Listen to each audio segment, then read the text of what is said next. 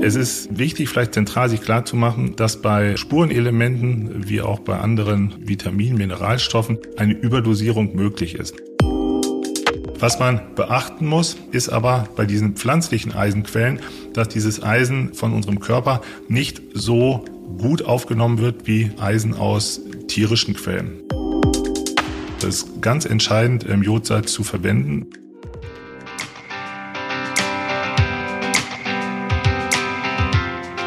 Hallo und herzlich willkommen bei Auf Herz und Nieren, dem Podcast für Gesundheit und ein gutes Körpergefühl. Mein Name ist Andrea Bannert. Ich leite die Online-Redaktion von Fokus Gesundheit, die Fokusarztsuche.de und bin Mikrobiologin. Heute unterstützt mich in der Moderation wieder meine Kollegin Antonia Schillinger aus dem Online- und Social-Media-Bereich. Antonia, schön, dass du wieder dabei bist. Ja, hallo. Heute geht's um Spurenelemente, also zum Beispiel um Jod oder Zink, Eisen, Mineralstoffe, die wir nur in ganz, ganz kleinen Mengen zu uns nehmen müssen, ohne die unser Körper aber trotzdem nicht kann. Und da ergeben sich ganz viele spannende Fragen, die wir heute klären wollen. Uns interessiert, wofür brauchen wir die Spurenelemente überhaupt? Welche Rolle spielen sie für unsere Gesundheit? Wie viel brauchen wir von diesen Spurenelementen? Und das schließt schon die Frage nach dem Mangelerscheinungen an. Das ist natürlich etwas, was wir uns alle fragen. Wir wollen gesund sein. Wir wollen keine Mängel haben an wichtigen Substanzen, die unser Körper benötigt. Und darüber sprechen wir heute im Detail mit Professor Martin Smollig vom Institut für Ernährungsmedizin am Uniklinikum Schleswig-Holstein in Lübeck. Er beschäftigt sich schon ganz lange mit dem Thema Spurenelemente und hat sogar ein Standardwerk, ein Fachbuch zu diesem Thema geschrieben. Herr Smollig, wir freuen uns sehr, dass Sie uns per Videochat zugeschaltet sind. Herzlich willkommen bei Auf Herz und Nieren. Ja, vielen Dank für die Einladung. Ich freue mich auch sehr auf unser Gespräch.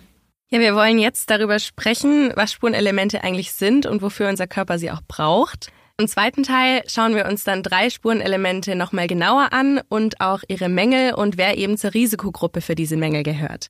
Als erstes wollen wir mal so ein bisschen verstehen, was Spurenelemente eigentlich sind, Herr Smollig. Und wir hatten ja schon angedeutet, Spurenelemente in Spuren im Körper vorkommend, also sind geringe Mengen. Jetzt würde uns mal interessieren, wie gering das eigentlich ist. Also in welchen Mengen kommen Spurenelemente in unserem Körper vor? Wie viel benötigen wir? Vielleicht haben Sie da einen guten Vergleich für uns, dass wir uns das mal vorstellen können. Ja, also bei den Spurenelementen, da gibt es verschiedene Definitionen. Ähm, allgemein natürlich sehr, sehr wenig in Spuren. Üblicherweise bezeichnen wir ähm, Substanzen als Spurenelemente, wenn unser Körper davon weniger als 50 Milligramm pro Kilogramm Körpergewicht enthält. Ne, oder ähm, wenn wir weniger als 100 Milligramm pro Tag davon aufnehmen müssen, um gesund zu bleiben. Wenn wir uns so einen Teelöffel anschauen, zum Beispiel einen Teelöffel gestrichen voll mit Salz, das sind 5 Gramm. Das heißt, da bräuchten wir dann ein Fünfzigstel dieses Teelöffels pro Tag, um ähm, ausreichend mit den einzelnen Spurenelementen versorgt zu sein. Und das ist sehr, sehr wenig. Wir haben sich überlegt, ähm, dass wir natürlich andere Nährstoffe haben, wie Proteine oder wie Kohlenhydrate oder Fette, wo wir wirklich im größeren Grammbereich pro Tag sind. Jetzt gibt es aber ja auch andere Mineralstoffe oder Vitamine, die jetzt auch in deutlich geringeren Mengen als jetzt Proteine oder Kohlenhydrate im Körper vorkommen. Wie ist denn die Abgrenzung der Spurenelemente zu sowas wie Natrium, Calcium, Magnesium, Kalium? Ich glaube, das sind ja keine Spurenelemente, oder? Genau, also da sprechen wir dann von sogenannten Mengenelementen. Das sind auch Mineralstoffe. Wir haben ja in unserer Ernährung die Makronährstoffe, das, was wir in großer Menge benötigen. Das sind dann die Proteine und die Kohlenhydrate und die Fette. Und daneben haben wir die Mikronährstoffe, von denen wir nur wenig benötigen. Und ähm, bei diesen Mikronährstoffen haben wir die bekannten Vitamine und auch die Mineralstoffe. Und bei den Mineralstoffen kann man wieder unterscheiden, je nachdem, ob wir davon wenig oder sehr, sehr wenig benötigen, ob wir Mengen- oder Spurenelemente haben. Und ähm, Sie haben es gerade ja richtig gesagt, wir haben so Kalium oder Natrium, das sind Mengenelemente, da brauchen wir größere Mengen davon. Und davon abzugrenzen sind dann eben die Spurenelemente, von denen unser Körper nur extrem geringe Mengen enthält und auch nur extrem geringe Mengen braucht. Aber das ist eigentlich das Spannende an diesen Spurenelementen, denn obwohl es hier nur um wirklich winzige Mengen geht, sind sie unverzichtbar und essentiell, nicht nur für unsere Gesundheit, sondern für unser ganzes Leben. Und jetzt interessiert mich natürlich, wie viele dieser Spurenelemente ich brauche, damit ich gesund bin. Also wie viele unterschiedliche Spurenelemente gibt es denn, die der Körper unbedingt benötigt, damit er gesund bleibt? Und vielleicht sind es ja gar nicht so viele, vielleicht können Sie doch einmal alle nennen. Also wir sprechen mal ähm, so im Groben von ungefähr zehn essentiellen Spurenelementen, die es gibt. Es gibt ja so zwei, drei, wo man sich auch heute in der Forschung noch gar nicht so sicher ist, ob die überhaupt essentiell sind, also ob wir die wirklich mit der Nahrung zuführen müssen oder nicht. Ähm, ein Beispiel dafür ähm, wäre das Fluorid, ne, was viele auch aus der Zahnpasta kennen. Auch da ähm, ist man sich immer nicht so ganz sicher, ob wir das wirklich aufnehmen müssen oder nicht. Aber so typische essentielle Spurenelemente, die wir ganz klar für Leben und Gesundheit benötigen, sind ja Eisen ne, oder Zink oder Kupfer oder Selen. Jod, Mangan, Chrom und dann eben noch ein paar andere. Aber das wären so die wichtigsten dieser zehn essentiellen Spurenelemente. Und dann fragen wir uns natürlich, wofür wir diese Spurenelemente denn brauchen. Also wo kommen die im Körper vor? Was machen die und warum sind die so essentiell für unsere Gesundheit? Mhm. Also da können wir bestimmt noch ins Detail dann reingehen bei den einzelnen Spurenelementen. Das ist auch mit das Spannende daran, dass diese Spurenelemente in sehr geringer Menge benötigt werden, aber eben ganz spezifische Funktionen in unserem Stoffwechsel haben. Also ich habe ja gerade als erstes genannt als essentielles Spurenelement Eisen. Was macht Eisen? Eisen hat ganz, ganz viele verschiedene Funktionen im Körper, aber vielleicht das bekannteste ist ja der Sauerstofftransport im Blut. Da haben wir das Hämoglobin und das Hämoglobin enthält eben ein Eisenatom. Und ohne Eisen haben wir keinen Sauerstofftransport im Blut. Oder wir haben Zink, auch ein Spurenelement, was ganz, ganz wichtig ist, was ein sogenannter Kofaktor von Enzymen im Immunsystem ist. Unser Immunsystem ähm, wird ja aktiviert oder ja, agiert äh, mit Hilfe von verschiedenen Enzymen. Das sind Eiweißmoleküle und diese Eiweißmoleküle brauchen Kofaktoren, so kleine Hilfsfaktoren. Und das sind ganz, ganz oft diese Spurenelemente beim Immunsystem eben Zink. Oder ähm, wir haben Selen, ne, schützt Zellen vor oxidativem Stress fördert die Zellregeneration. Oder wenn wir an Jod zum Beispiel denken, ein ganz anderer Bereich, das ist ein Spurenelement, was unverzichtbar ist für die Synthese der Schilddrüsenhormone. Und die Schilddrüsenhormone wiederum wirken ja auf den ganzen Körper. Das heißt, wir haben mit diesem Jod einen Effekt auf die Schilddrüse, unverzichtbar, aber Auswirkungen bei zu viel oder zu wenig dann über die Schilddrüsenhormone im ganzen Körper. Dann fasse ich einmal ganz kurz zusammen. Also Spurenelemente kommen in winzigen Konzentrationen in unserem Körper vor. 50 Milligramm pro Kilogramm Körpergewicht brauchen wir. Es gibt ungefähr zehn Stück, äh, die wichtig sind und die spielen im Stoffwechsel eine wichtige Rolle. An ganz verschiedensten Prozessen sind sie beteiligt, die aber einfach ganz essentiell sind für die Funktionsweise ähm, unseres Körpers. Ja, ich glaube, damit haben wir jetzt auch schon ein ganz gutes Bild davon, was Spurenelemente sind und wofür wir sie im Körper brauchen. Mich interessiert jetzt, wie ich mich denn ernähren sollte, damit ich auch wirklich alle Spurenelemente aufnehme, die ich benötige. Wenn ich mich jetzt so ganz durchschnittlich mit gesunder Mischkost ernähre, wie wahrscheinlich ist es denn dann, dass ich einen Mangel habe oder würde man dann sagen, nee, dann sollte man eigentlich alle wichtigen Spurenelemente haben? Ja, das ist eigentlich ähm, eine sehr einfache Frage, aber Ernährungsmedizin ist schon somit die schwierigste, denn da kommt immer von meiner Seite die Gegenfrage, was ist denn eine normale Mischkost? Und das ist natürlich sehr, sehr individuell. Also jeder von uns hat einen ähm, unterschiedlichen Ernährungsstil, unterschiedliche Vorlieben wenn man mit Menschen spricht und sich anguckt, wie sind die mit ähm, Mikronährstoffen insgesamt, aber auch mit Spurenelementen versorgt, muss man sich individuell die Ernährung angucken.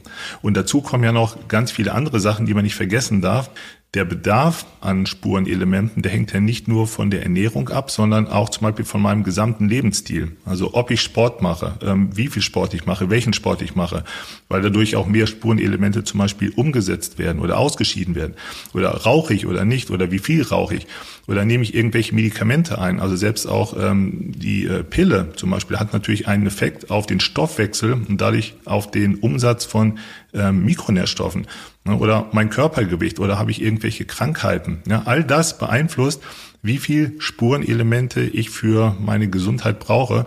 Und da kann man eigentlich schon an diesen Faktoren sehen, dass man das nicht pauschal sagen kann, naja, wenn du jeden Tag irgendwie einen Liter Hafermilch trinkst oder irgendwie drei Möhren isst, dann bist du optimal versorgt. Das muss man individuell beurteilen und Es stimmt, grundsätzlich kann der Bedarf an Spurenelementen auch über eine vollwertige, abwechslungsreiche, in Anführungsstrichen normale Mischkost gedeckt werden.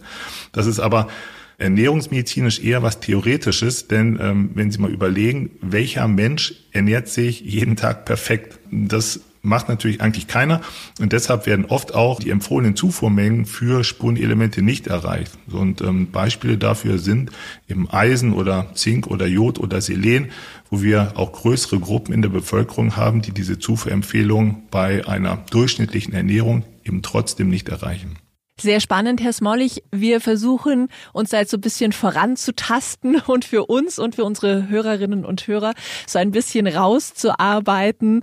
Äh, diese Frage, die uns natürlich beschäftigt, könnte ich vielleicht betroffen sein? Habe ich vielleicht selber ähm, einen Mangel? Muss ich auf irgendwas achten? Ich möchte noch mal bei der Ernährung bleiben und mal von einer anderen Seite versuchen, vielleicht eine konkretere Antwort von Ihnen zu bekommen. Und zwar gibt es häufige Fehler in der Ernährung Veränderungen, die dazu führen, dass ein Spurenelementemangel auftritt. Genau, also das ist ja auch das, was wir in der Ernährungsmedizin im Prinzip jeden Tag so sehen.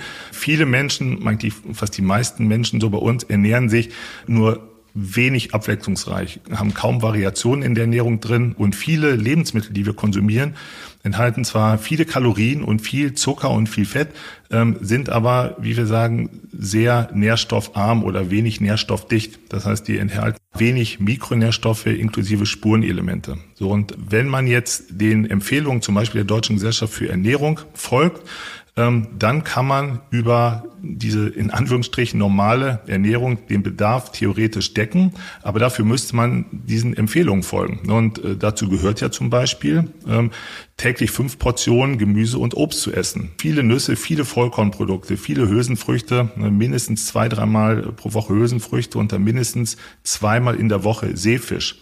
Das wäre so eine Ernährungsform, wo wir sagen, na, jetzt abgesehen von Vitamin D kann man damit eigentlich alles an Nährstoffbedarf decken. Aber Sie sehen es ja an der Aufzählung, was ich äh, gerade gesagt habe, das macht natürlich praktisch kein Mensch. Ne? Und ähm, so kann es eben zu einer unzureichenden Versorgung kommen. Also ich würde da jetzt nicht unbedingt im Allgemeinen von Fehlern sprechen. Natürlich gibt es auch Ernährungsfehler, ähm, wenn man sich sehr einseitig ernährt, wenn man bestimmte Lebensmittelgruppen gar nicht konsumiert, ähm, wenn man nicht auf Vielfalt, auf Frische, auf Abwechslung achtet. Ja, aber mir ist es auch immer wichtig, dabei klar zu machen, ähm, selbst bei einer deutschen Durchschnittsernährung ähm, kommt man natürlich nicht annähernd an diese fünf Portionen Gemüse und Obst und Nüsse und Vollkornprodukte ran. Also insofern sind da auch viele Menschen von einer nicht optimalen Zufuhr betroffen. Ja, das stimmt natürlich. In der Praxis ist es dann deutlich schwieriger nochmal umzusetzen, als es auf dem Papier vielleicht aussieht. Was wären denn jetzt so Warnsignale oder Symptome, wo ich jetzt einen Mangel erkennen könnte? Ja, auch das ähm, ergibt sich im Prinzip aus dem, ähm, was wir uns gerade angeschaut haben, wofür die Spurenelemente wichtig sind. Wir haben ja eben ganz verschiedene Funktionen im Körper und daraus folgt natürlich, wenn wir ein Defizit bei einem bestimmten Spurenelement haben, dass wir auch ganz spezifische, aber sehr, sehr unterschiedliche Symptome haben. Und ähm, das ist eben sehr unterschiedlich und dafür brauchen wir eine sehr, sehr sorgfältige, auch ärztliche Diagnostik. Also konkretes Beispiel, wenn wir ein Defizit an Eisen haben, zu wenig Eisen mit der Nahrung aufnehmen, dann kann das äh, zur sogenannten Blutarmut führen, weil ja Eisen eben für die roten Blutkörperchen unverzichtbar ist. Und in der Folge, ne, was wäre dann ähm, so ein Warnsignal, ne, da leiden die Betroffenen unter körperlicher Schwäche, unter Müdigkeit, ähm, sind sehr blass und körperlich überhaupt nicht leistungsfähig. Oder wenn wir an Zinkmangel denken, auch relativ weit verbreitet, ne, das führt dann zu einer häufigen Infektneigung und gestörter Wundheilung. Ne, Wunden heilen schlechter oder entzünden sich oder wir haben Hautveränderungen und Haarausfall. Also das ist so ein ganzer Formenkreis pro Spurenelement, was dann an Symptomen bei einem Mangel zusammenkommt. Jetzt haben Sie die Diagnostik schon so ein bisschen angesprochen. Ich frage mich jetzt, für mich ganz persönlich, aber natürlich auch für unsere Hörerinnen und Hörer, wann es sinnvoll ist, zum Arzt zu gehen und eine Diagnostik machen zu lassen, ob denn ein Spurenelemente-Mangel vorliegt, wenn ich jetzt keine spezifischen Symptome verspüre. Also ist das etwas, was man auch routinemäßig mal machen sollte?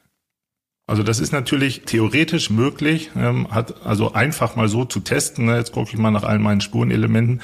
Das ist aber aus verschiedenen Gründen nicht sinnvoll. Das eine, vielleicht das Trivialste, das ist natürlich sehr, sehr teuer. Das heißt, wenn ich gar keine Symptome habe, wenn es auch ärztlich, medizinisch gar keine Indikation dafür gibt, nach bestimmten Mikronährstoffen mal zu schauen, dann kann ich mir das als Privatvergnügen natürlich leisten.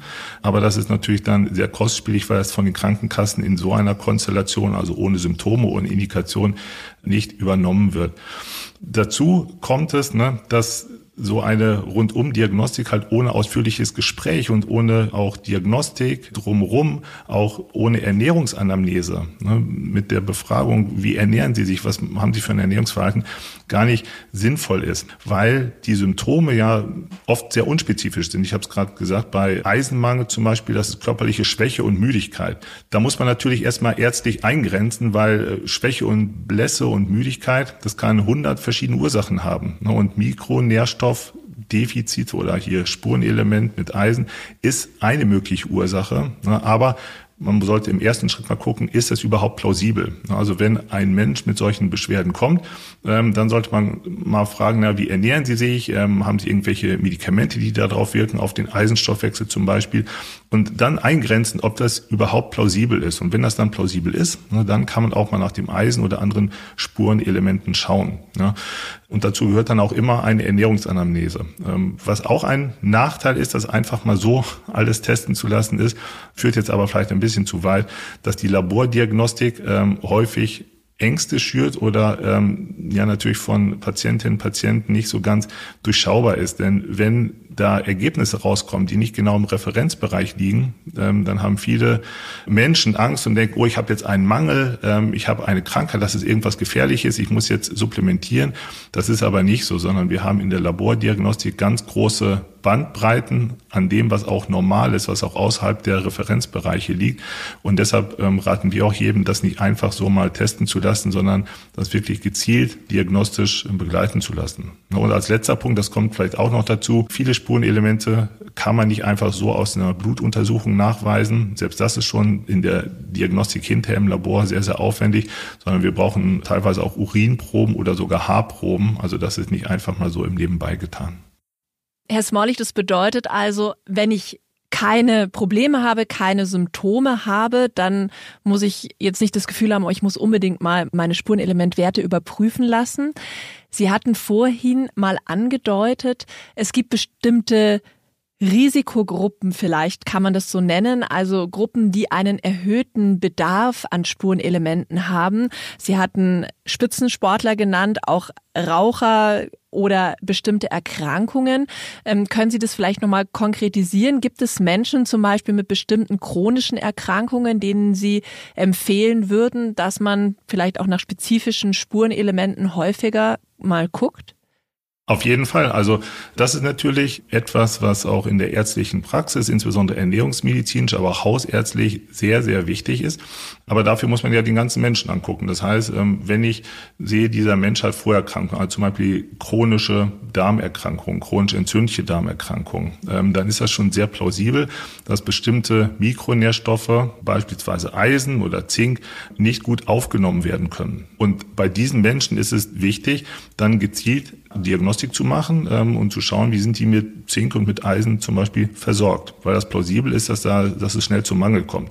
Ne? Oder wenn wir Menschen haben, die bestimmte Medikamente einnehmen, also bestimmte Arzneimittel wie Metformin bei Diabetes eingesetzt oder Protonenpumpenhämmer gegen Sodbrennen, was viele Menschen auch anwenden, die hemmen die Aufnahme von verschiedenen Mikronährstoffen im Darm. Und wenn wir Patienten haben, die diese Medikamente regelmäßig einnehmen, dann ist es auch plausibel, danach mal zu schauen, wie die damit versorgt sind. Dann kann man auch noch über die Ernährung reden und gucken, na, ähm, wie ist denn die Ernährung? Kann das vielleicht ähm, darüber kompensiert werden?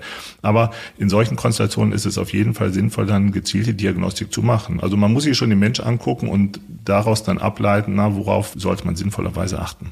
Zur Supplementierung hätte ich jetzt noch zwei Fragen. Wenn ein Mangel festgestellt wird, dann empfiehlt mir mein Arzt, meine Ärztin eventuell eine Supplementierung. Wie viel kann man denn noch durch Ernährung korrigieren? Wann ist eine Supplementierung sinnvoll? Und wenn man eine Supplementierung macht, gibt es da bestimmte Dinge, die man grundsätzlich beachten sollte?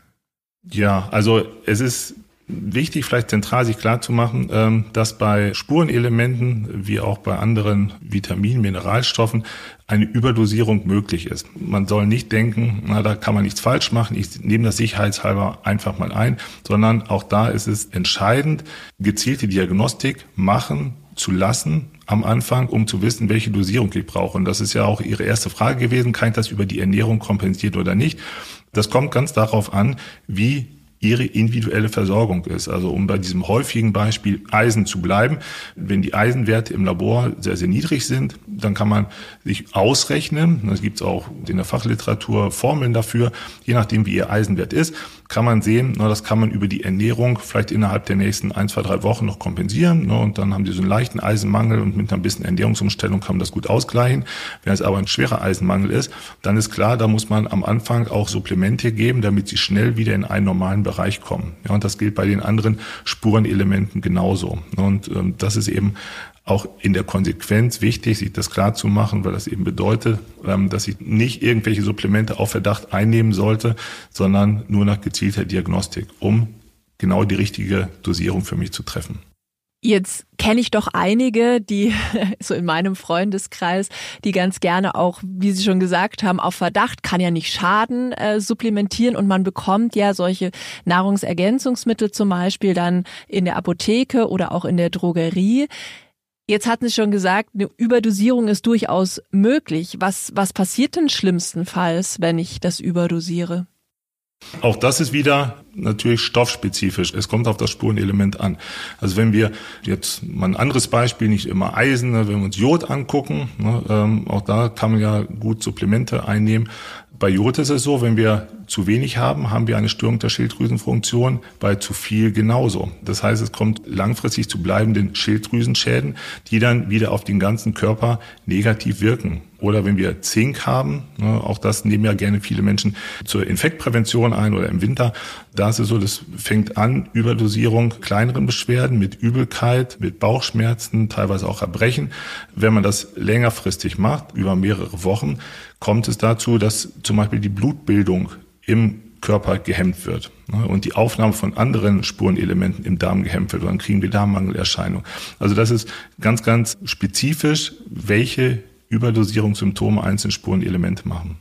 Also ganz konkret, Sie würden immer raten, Spurenelemente nur in Absprache mit Arzt oder Ärztin zu supplementieren. Genau, auf jeden Fall. Und zwar, also ich kann gleich vielleicht eine Einschränkung dazugeben, aber der wichtigste Grund ist, dass man die korrekte Dosierung findet. Und das geht nicht nur um die Überdosierung. Da haben wir jetzt drüber gesprochen. Da warne ich auch immer davor, sich das klar zu machen. Auch das sind natürliche Substanzen, aber auch die kann man überdosieren. Das kann schwerwiegende gesundheitliche Folgen haben. Das wird verhindert, wenn man vorher Diagnostik macht. Es gibt aber auch noch einen anderen Bereich bei der Dosierung, der oft übersehen wird, warum es so wichtig ist, vorher ärztliche Diagnostik machen zu lassen. Weil es natürlich auch sein kann, wenn ich jetzt irgendwelche Beschwerden habe, also ähm, Müdigkeit, Erschöpfung, Infekt, Anfälligkeit, dass ich denke, naja, vielleicht liegt das ähm, an Vitamin D oder an Zink oder an Eisen und ich nehme da einfach mal was und besorge mir das aus der Drogerie. Es kann sein, dass dieses Präparat für mich sogar unterdosiert ist weil ich wirklich einen Mangel an Eisen oder Zink habe und ein viel höher dosiertes Präparat brauche. Aber auch das finde ich nur raus, wenn ich ähm, natürlich vorher einen Blutwert äh, habe stimmen lassen. Und die Einschränkung vielleicht dazu, also wenn man sagt, naja, es ist mir alles zu aufwendig, ich will da nicht so viel äh, auch vielleicht Kosten auf mich nehmen für die ähm, Labordiagnostik, ich will einfach so mal was nehmen, was ich menschlich natürlich verstehen kann, dass man sagt, ja, ich weiß nicht, ob ich mich jeden Tag so optimal ernähre, sicherheitshalber nehme ich noch irgendwie so ein Präparat dazu, dann sollte man darauf achten, dass man natürlich nicht überdosiert. Und woher weiß man das? Ähm, es gibt vom Bundesinstitut für Risikobewertung Listen, Empfehlungen für die Höchstdosierung von Nahrungsergänzungsmitteln. Und da kann man es offen im Internet über die BFR-Seite, das kann man nachschauen. Man kann sich aber auch grob orientieren an dem, was auf den Verpackungen draufsteht. Da ist ja gesetzlich vorgeschrieben, dass auf der Rückseite im Kleingedruckten immer steht, wie viel Prozent der empfohlenen Tageszufuhr da an der jeweiligen Substanz enthalten sind. Und wenn man das einfach so macht, dann sollte man nicht mehr als 150 Prozent der Tageszufuhr einnehmen. Das ist gesetzlich in Deutschland nicht reguliert. Wir haben Präparate, ähm, die teilweise das äh, hundertfache, das tausendfache der Tageszufuhr enthalten. Das sollte man auf gar keinen Fall einfach so einnehmen, obwohl diese Präparate legal im Handel sind, sondern das immer nur mit ärztlicher Diagnostik. Wenn man es einfach so machen möchte, dann diese maximal 150 Prozent, dann kann zumindest mit Überdosierung nichts passieren. Wenn ihr mal in diese Liste vom Bundesinstitut für Risikobewertung reinschauen wollt, wir verlinken sie euch in unseren Show Notes. Ich fasse noch mal ganz kurz zusammen, was wir schon alles gelernt haben. Wenn ich mich gesund ernähre, nach den Anweisungen der DGE fünfmal Obst und Gemüse am Tag, Hülsenfrüchte, Vollkorn, Seefisch, dann kann ich eigentlich meinen Bedarf an Spurenelementen decken. Trotzdem ist es so, dass es sehr unterschiedlichen Bedarf gibt abhängig von meinen individuellen Umständen. Da spielt das Gewicht, Rauchen, auch Medikamente, Krankheiten eine Rolle. Spurenelemente Mängel haben sehr unterschiedliche Symptome und wenn es irgendwelche Probleme gibt, dann kann ein Arzt, eine Ärztin hier eine Diagnostik durchführen, die gar nicht so trivial ist, nicht immer einfach nur im Blut. Manchmal braucht es Urinproben oder Haarproben. Man sollte die Supplementierung von Spurenelementen am besten mit der Ärztin, dem Arzt abklären. Wenn man unbedingt selbst etwas einnehmen möchte, dann sollte man sich unbedingt mit dem Bedarf beschäftigen, dass man keine Überdosierung einnimmt, denn das kann durchaus gefährlich sein. An dieser Stelle möchte ich euch ganz kurz den Kooperationspartner der heutigen Folge vorstellen. Das ist Zink-Orotat POS.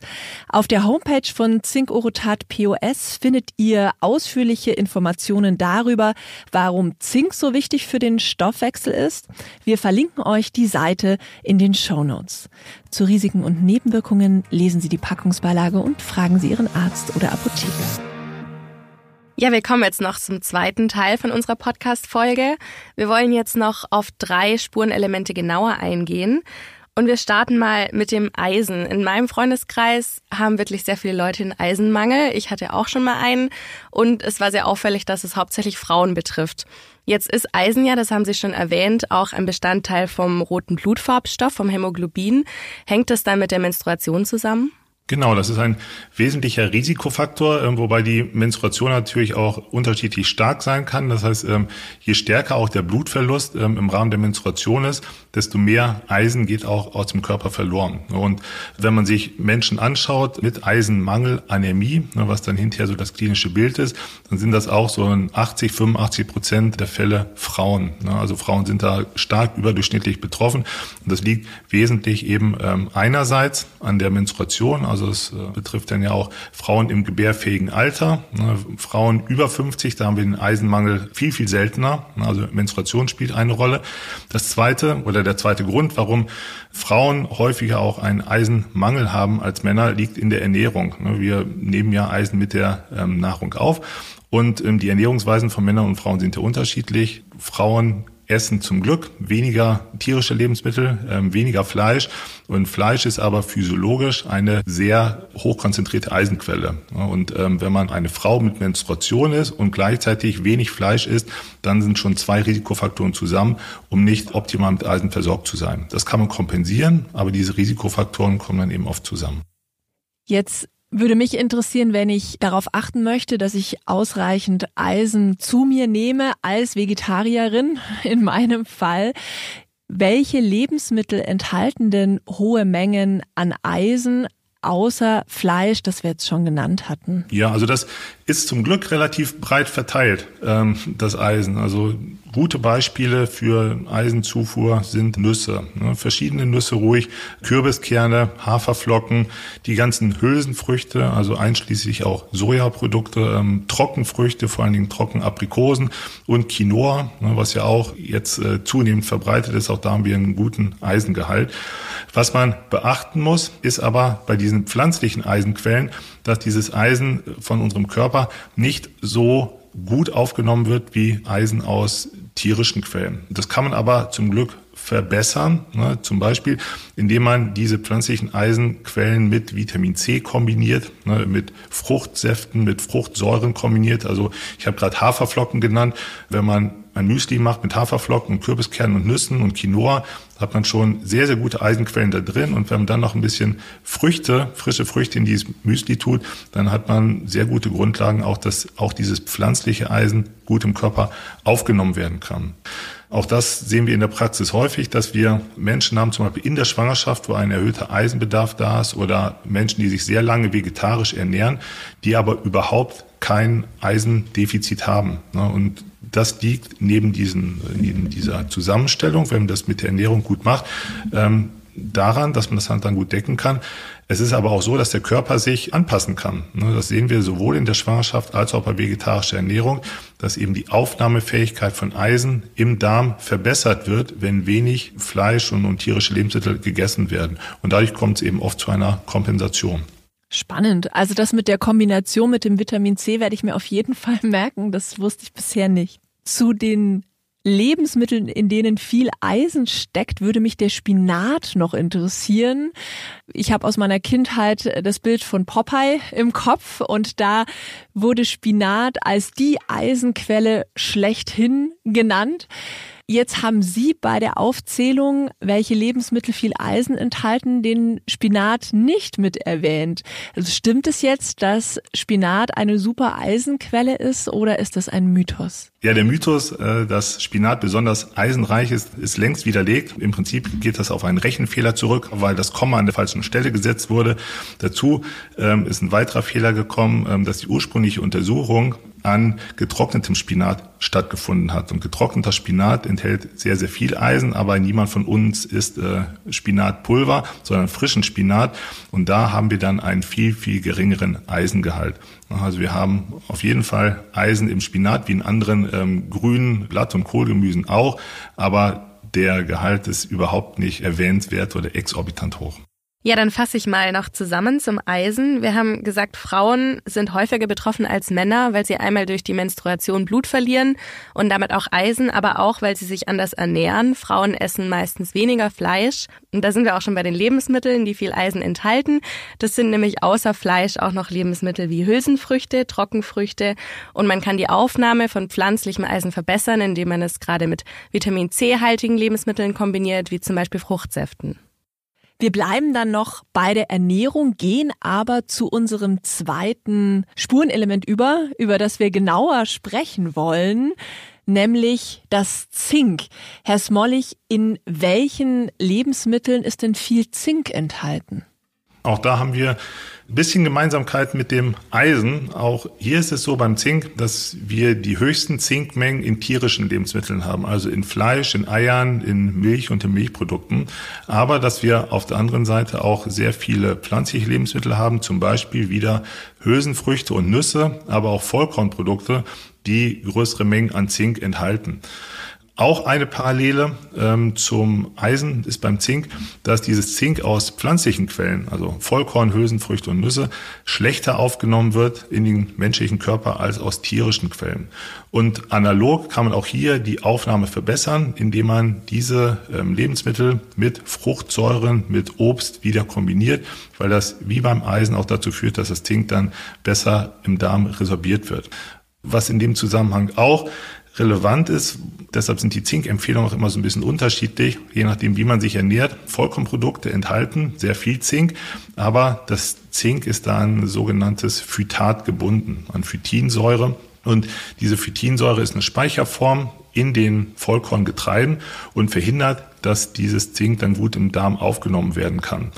Und äh, Deshalb gibt es auch immer die Empfehlung, dass man sich bei äh, einer vollkornreichen Ernährung, dass man da besonders auf die Zinkzufuhr achten sollte, weil die Vollkornprodukte zwar viel Zink enthalten, das im Körper aber nicht so gerne abgeben durch diese Phytat.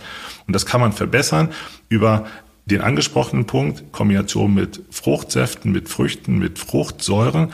Aber ähm, wenn man zum Beispiel auch Brote, ein Vollkornbrot hat und man will da die Zinkaufnahme verbessern, dann sollte man auf eine traditionelle Herstellungsweise achten, dass eben der Teig lange Gehzeiten hat, weil durch dieses lange Gehen des Teiges, lange Teigführung oder auch Sauerteigzubereitung das Phytat abgebaut wird und dadurch das Zink aus diesen Vollkornprodukten viel besser bioverfügbar, also resorbierbar wird.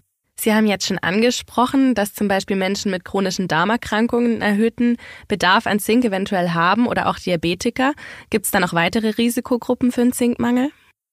Ja, dazu kommen noch Menschen mit chronischen Lebererkrankungen, alkoholische Fettleber, Leberzirrhose, nicht alkoholische Fettleber, ne, weil auch die Leber eine wichtige Rolle im Zinkstoffwechsel spielt. Daneben aber auch ähm, Schwangere, weil wir in der Schwangerschaft einen erhöhten Zinkbedarf haben. Deshalb ist das jetzt keine Risikogruppe im engeren Sinne, ne, aber der erhöhte Bedarf kann bei einer gleichbleibenden Ernährung nicht immer unmittelbar gedeckt werden.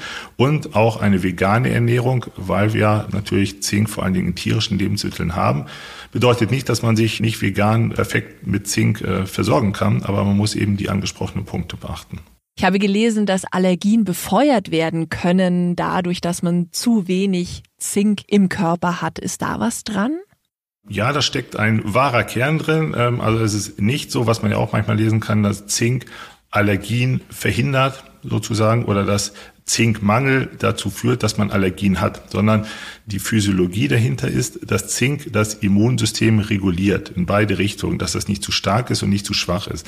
Und wenn ich jetzt schon eine Allergie habe, das kann eine schwere Allergie sein, das kann aber auch ähm, der normale Heuschnupfen sein, dann ist das Immunsystem natürlich schon ein bisschen aus der Balance gebracht.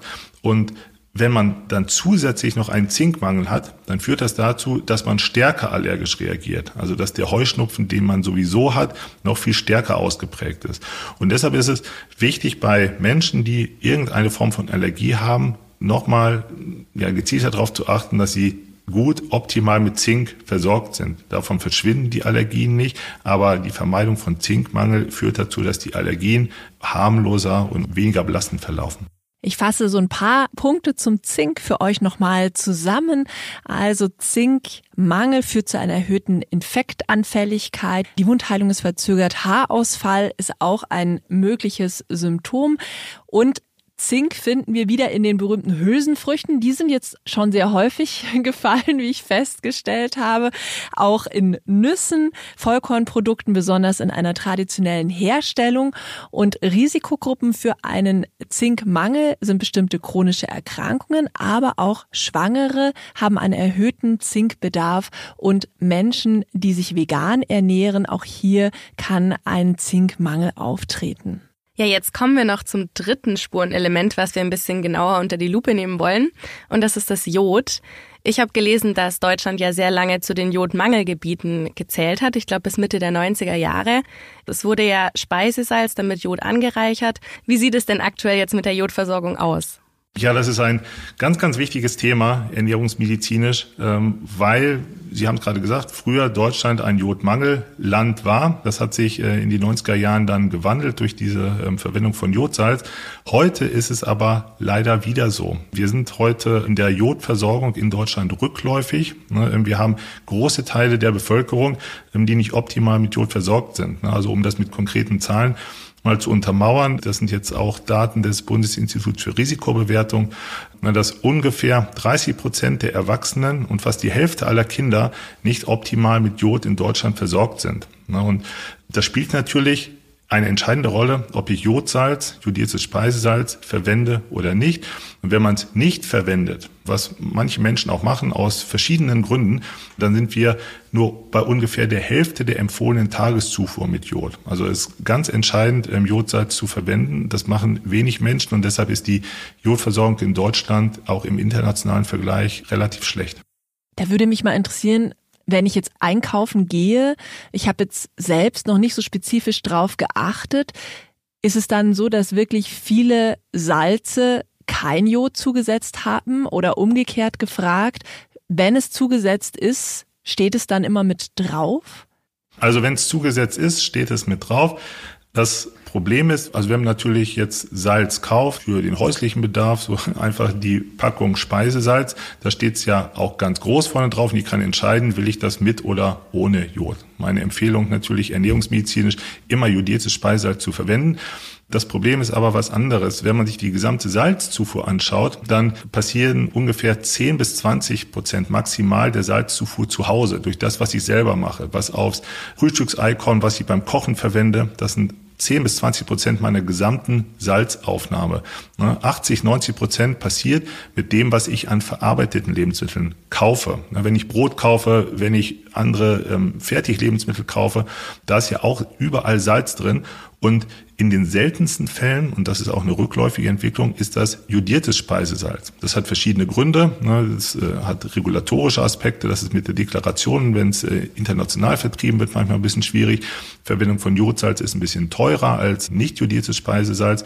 Aber ein ganz großer Punkt, warum wir das zum Beispiel auch gerade im Bio-Bereich fast gar kein jodiertes Speisesalz haben, ist ja in Teilen von Konsumentinnen auch der Irrglaube, dass jodiertes Speisesalz irgendwie gesundheitsschädlich ist, dass das irgendwie zu chemisch ist. Und deshalb verwenden viele Hersteller überhaupt kein jodiertes Speisesalz mehr. Und das trägt dann eben dazu bei, dass wir ähm, ja in Deutschland mit der Jodversorgung immer weiter abfallen und das auch gesundheitliche Konsequenzen hat. Ich habe eine kleine Seitenaspektfrage, weil mich das jetzt interessiert. Wieso setzt man denn ausgerechnet dem Salz das Jod zu? Also könnte man nicht auch andere Produkte jodieren? Das könnte man machen. Das ist im Salz, hat man das früher damit angefangen, weil das sehr stabile Verbindungen sind. Ne? Und weil wir praktisch, man muss sich auch ein Lebensmittel überlegen, wo man das machen kann, weil das ja ähm, praktisch flächendeckend verwendet wird. Ne? Egal, ob ich selbst koche oder welche Lebensmittel ich konsumiere, da ist ähm, überall Salz drin und deshalb kann man das sehr gut machen. Es gibt andere Länder, die reichern andere Grundnahrungsmittel an mit anderen Mikronährstoffen, auch zum Beispiel, das ist ein Mehl, könnte man auch anreichern. Aber auch da gibt es natürlich immer Bevölkerungsgruppen, die eigentlich einzelne Lebensmittelgruppen nicht so viel konsumieren. Und beim Salz, das ist so verbreitet, dass man da immer einen sehr guten Zugang hat. Und gibt es andere Lebensmittel, die Jod enthalten, außer das jodierte Speisesalz? Ja, also es gibt natürliche Lebensmittel und das zeigt auch schon ein bisschen das Problem. Das sind Seefisch, ne, Meeresfrüchte und Algen. Und das ist auch die Grundlage für die Empfehlung der Deutschen Gesellschaft für Ernährung, zum Beispiel zweimal in der Woche fetten Seefisch zu essen. Algen ist ja sowieso eigentlich keiner regelmäßig oder kaum ein Mensch regelmäßig. Deshalb beschränkt sie das schon immer bei diesen jodhaltigen Lebensmitteln auf Seefisch. Und zweimal in der Woche Seefisch macht im Prinzip auch fast keiner. Ne, wenn man das machen würde, könnte man seinen Jodbedarf über Seefisch decken. Es gibt auch Jodgehalt natürlich in Milchprodukten, in Milch, aber das ist quantitativ im Prinzip vernachlässigbar. Also es beschränkt sich auf Seefisch und Algen. Wenn Sie jetzt sagen Meeresfisch oder Algen, wäre dann Meersalz auch gut geeignet? Bei der Herstellung von Meersalz verschwindet das Jod, ne, das verdampft und natürliches Meersalz enthält genauso wenig Jod wie anderes Speisesalz. Das heißt auch, das äh, Meersalz muss jodiert werden, ansonsten ist das überhaupt keine Jodquelle.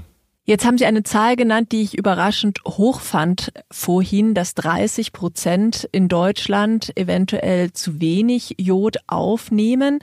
Was passiert denn bei einem unbehandelten Jodmangel?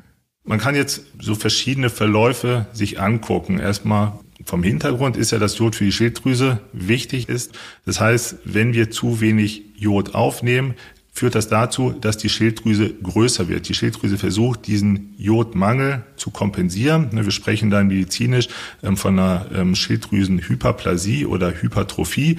Das ist das, was man volkstümlicher als Jodmangelkropf kennt, was früher viele, viele Menschen hatten. Jodmangelkropf ne, oder Struma. Langfristig kommt es dann dazu, wenn man da nicht gegensteuert mit äh, vermehrter Jodzufuhr, dass sich Stoffwechselschäden ergeben, weil diese Schilddrüse natürlich durch den Jodmangel nicht genug Schilddrüsenhormone produzieren kann. Und diese Schilddrüsenhormone steuern unseren gesamten Stoffwechsel. Und dadurch haben wir am ganzen Körper Symptome durch Schilddrüsenmangel. Langfristig kann natürlich auch in der Schilddrüse dann, wenn das immer noch nicht ausreichend kompensiert wird, das sogenannte Schilddrüsenadenom entstehen. Das ist ein Schilddrüsentumor, der dann eine ähm, ja, gravierende Erkrankung ist. Was vom Gesamtkörper, ich habe es gerade gesagt, so Symptome sind für Schilddrüsenunterfunktion in Folge von Jodmangel, sind zum Beispiel neurologische Aspekte, also Vergesslichkeit. Wir haben auch Hautsymptome, also eine trockene, eine schuppige Haut. Wir haben auch häufig Haarausfall oder eben das typische, ein verstärktes Kälteempfinden, ständiges Frösteln ne, und Gewichtsveränderungen. Wir möchten jetzt nochmal auf unseren heutigen Kooperationspartner hinweisen, Zink Orotat POS. Auf der Website von Zink Orotat POS findet ihr ganz viele Informationen zum Spurenelement Zink und zum Beispiel auch, wie ihr einen Mangel erkennen könntet. Für den Link könnt ihr einfach mal in unsere Show Notes schauen. Zu Risiken und Nebenwirkungen lesen Sie die Packungsbeilage und fragen Sie Ihren Arzt oder Apotheker. Ich fasse noch einmal kurz zusammen. Jodiertes Speisesalz ist eine gute Idee. Da kann man im Supermarkt ruhig dazu greifen. Natürlicherweise kommt Jod auch in Seefisch, Meeresfrüchten oder Algen vor. Die Algen werde ich mir als Vegetarierin merken. So Algensalat finde ich eigentlich ganz lecker, muss ich sagen. Jod ist ganz wichtig für die Schilddrüse und für unsere Schilddrüsenhormone, die ganz viele Körperprozesse steuern. Wenn wir einen Jodmangel haben, dann kann sich das zum Beispiel durch Vergesslichkeit, trockene Haut, Haarausfall oder auch Gewichtsveränderungen bemerkbar machen. Wir haben jetzt ganz viel über Eisen, Zink und Jod gelernt. Herr Smollig, zum Abschluss wollen wir gerne noch mit zwei Fragen auf Ihre Forschung ein bisschen kommen. Gibt es irgendeinen Aspekt, den Sie selbst überraschend fanden, vielleicht auch eben neu oder kurios zum Thema Spurenelemente, den Sie vielleicht auch in Ihrer eigenen Forschung geklärt haben?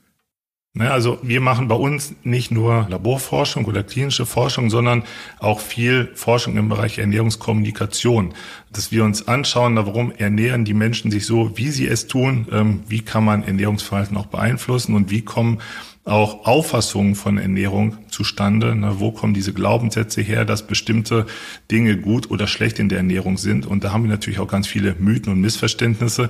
Und ein Punkt, auf den ich auch immer wieder stoße bei solchen Befragungen, ne, ist, äh, wenn es um Jod geht und Meersalz. Viele Menschen, denen wir sprechen, die denken, ja, ich kann gut mit Jod versorgt sein, indem ich extra natürliches Meersalz nehme, ne, weil das kommt aus dem Meer und da ist auch Jod drin. Das stimmt nicht. Bei der Herstellung von Meersalz verschwindet das Jod, ne, das verdampft und natürliches Meersalz enthält genauso wenig Jod wie anderes Speisesalz. Das heißt auch, das äh, Meersalz muss jodiert werden, ansonsten ist das überhaupt keine Jodquelle. Das war mir auch nicht klar. Sehr spannend. Herr Smollig, Sie leiten ja am Uniklinikum Schleswig-Holstein eine Arbeitsgruppe, die heißt Pharmaconutrition, setzt sich also zusammen aus den Wörtern Pharma und Nutrition, also Ernährung. Das ist wohl ein relativ neues Forschungsfeld das Arzneimittelkunde und Ernährungsmedizin verbindet. Finde ich sehr spannend. Womit beschäftigen Sie sich denn da?